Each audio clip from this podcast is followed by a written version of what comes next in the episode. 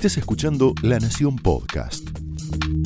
A continuación, Jonathan Viale aporta su mirada sobre la realidad nacional en Más Realidad.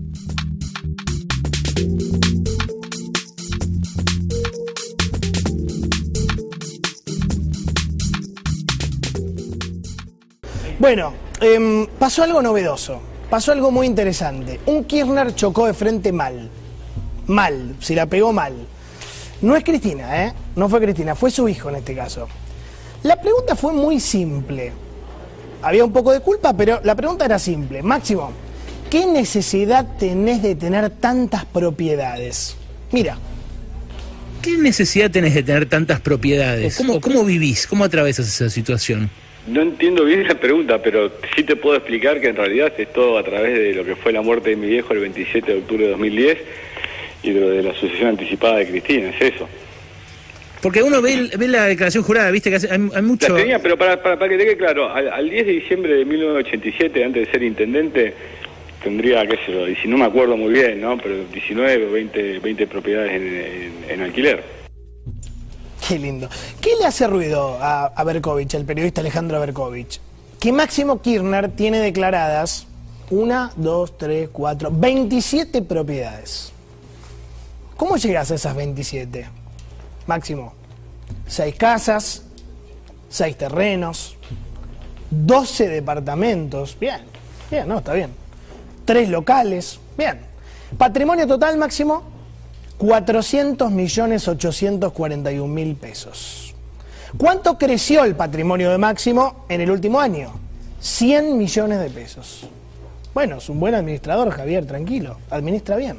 Quiere decir que el hijo de Néstor y Cristina ganó, a ver si calculo bien, promedio, 8 millones 333 mil 333 pesos por mes. O, lo que es igual, 277 mil pesos por día, o si querés, 11.574 pesos por hora. O sea, máximo gana en un día lo que un jubilado gana en 11 meses. Bien, es un buen administrador. Lo que está en crisis es el relato, muchachos. Comienza a chocar de frente el verso del progresismo, el verso del populismo. La idea de que el kirchnerismo es un grupo de revolucionarios que vinieron a salvar a los pobres. No. No. Era mentira. La realidad es esta, mira. 18 millones 800 mil pobres. Esta es la verdad. Esta es la verdad. La realidad es 5 millones de indigentes. O sea, para que se entienda mejor este número frío, tenemos la misma cantidad de indigentes, indigentes de gente que no come, que toda la población de Dinamarca junta, o de Noruega si querés, o de Eslovaquia, o de Costa Rica o de Liberia, elegí el país que más te guste. Toda esa gente no tiene para comer en la Argentina, mientras el diputado Kirchner gana 100 millones por año. Mientras Zaffaroni gana un millón de pesos por mes de jubilación. Zaffaroni, tenés 14 departamentos con los proxenetas, ¿para qué querés? Un palo por mes de jubilación. No está mal ganar plata, ¿eh? No está mal, al contrario. Lo que está mal es vender redistribución del ingreso mientras te llenas de guita. Lo que está mal es venderte como Robin Hood cuando son más capitalistas que Rockefeller. ¿Sí? Pero vamos de vuelta a la platita de, los Kirchner. A ver, la pregunta que no terminó de contestar Máximo es, no qué necesidad, ¿cómo, cómo construyeron semejante fortuna? Yo me acuerdo que eso le preguntaron a Cristina en dónde era, en Harvard. Mira. Muchas gracias, señora presidenta. Mi nombre es Lynn y yo soy de los Estados Unidos, pero viví seis años en Argentina. Lo que yo quisiera preguntar es, entiendo que usted no es economista, como nos dijo, pero quería saber cómo se explica el aumento de su de su patrimonio de 2 millones de pesos a 79 millones de pesos en ocho años. Los números que manejas, infórmate bien, no son esos. Yo tenía una determinada, teníamos y tengo una determinada posición económica que ha sido producto de, bueno, de que he trabajado toda mi vida y he sido una muy exitosa abogada. Ahora soy una exitosa presidenta también. Gracias. No, de nada, por favor. Acá nació la, abogada exitosa, una muy exitosa abogada y presidenta. ¿Te acordás que en Harvard fue donde se burló de los estudiantes de la matanza? Mirá. quería preguntarle, después de, después de ver los pocos transparentes eh, índices de inflación, de delincuencia y de pobreza, ¿no le parece que sería un momento de empezar a hacer una autocrítica y empezar a aceptar un poco distintas opiniones? A ver, primero te voy a contestar, porque no se lo contesté a tu anterior compañerito, eh, sobre el tema de que soy uno de los pocos privilegiados que no puedo hablar. Chicos, estamos en Harvard. Estamos en Harvard. Estamos en Harvard, por favor. Esas cosas son para la matanza, pero no para... Fuerte.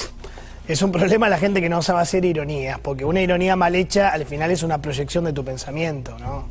Guarda, ella de verdad piensa eso de la matanza, ¿eh? Ella de verdad subestima, ningunea, tiene cierto asquito por la matanza. Mirá que Cristina no es Evita, hay una confusión.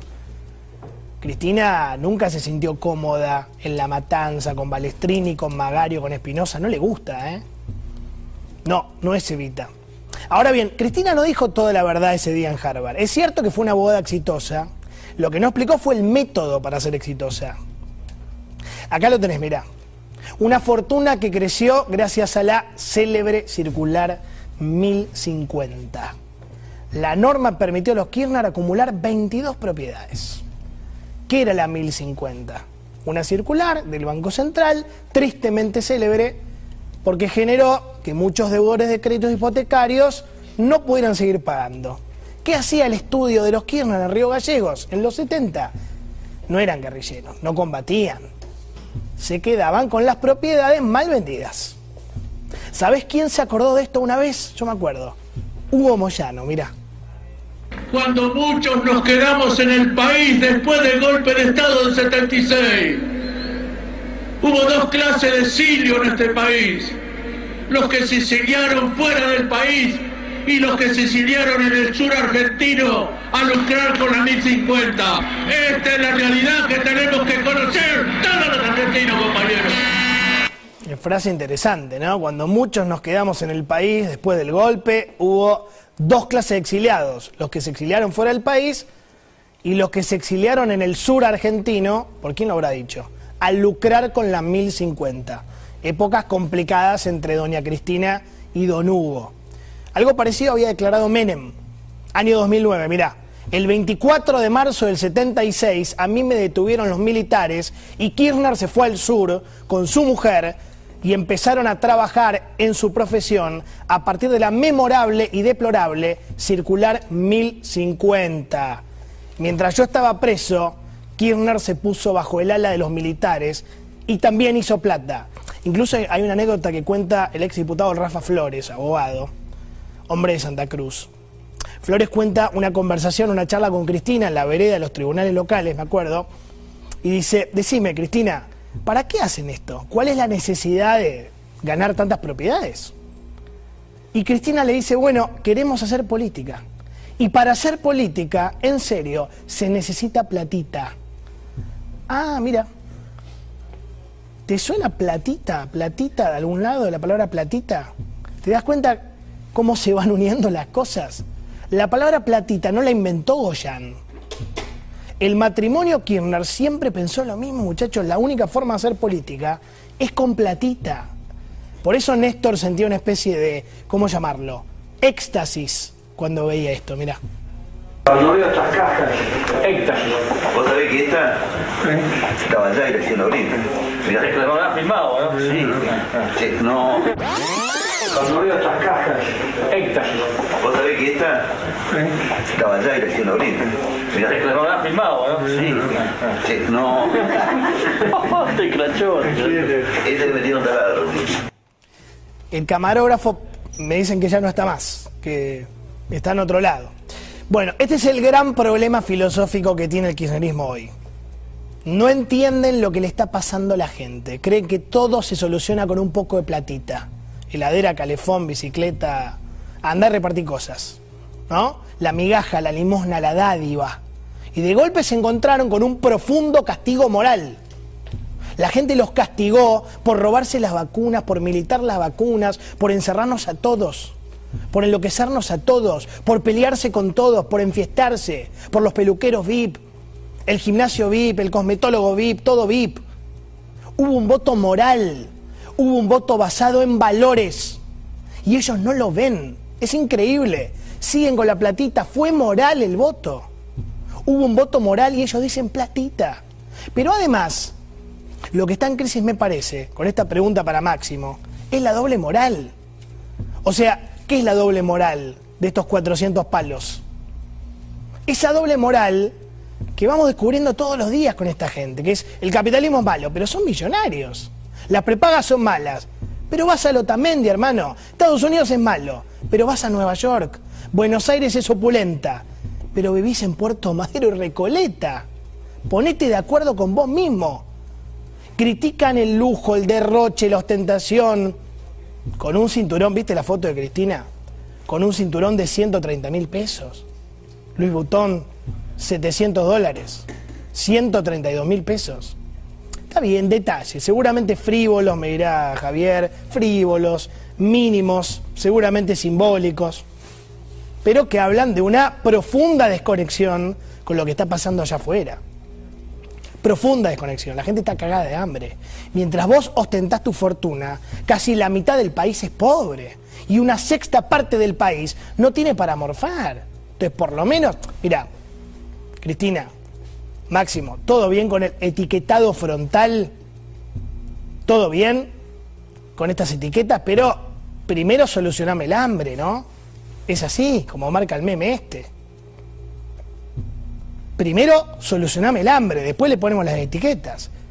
Muchachos, e, el relato está acabado.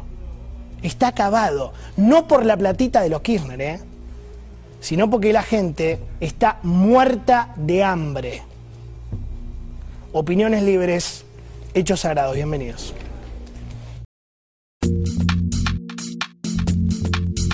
Esto fue Más Realidad, un podcast exclusivo de la Nación. Escucha todos los programas de La Nación Podcast en www.lanacion.com.ar. Suscríbete para no perderte ningún episodio. Estamos en Spotify, Apple Podcast, Google Podcast y en tu reproductor de podcast favorito. Seguí escuchando La Nación Podcast. thank you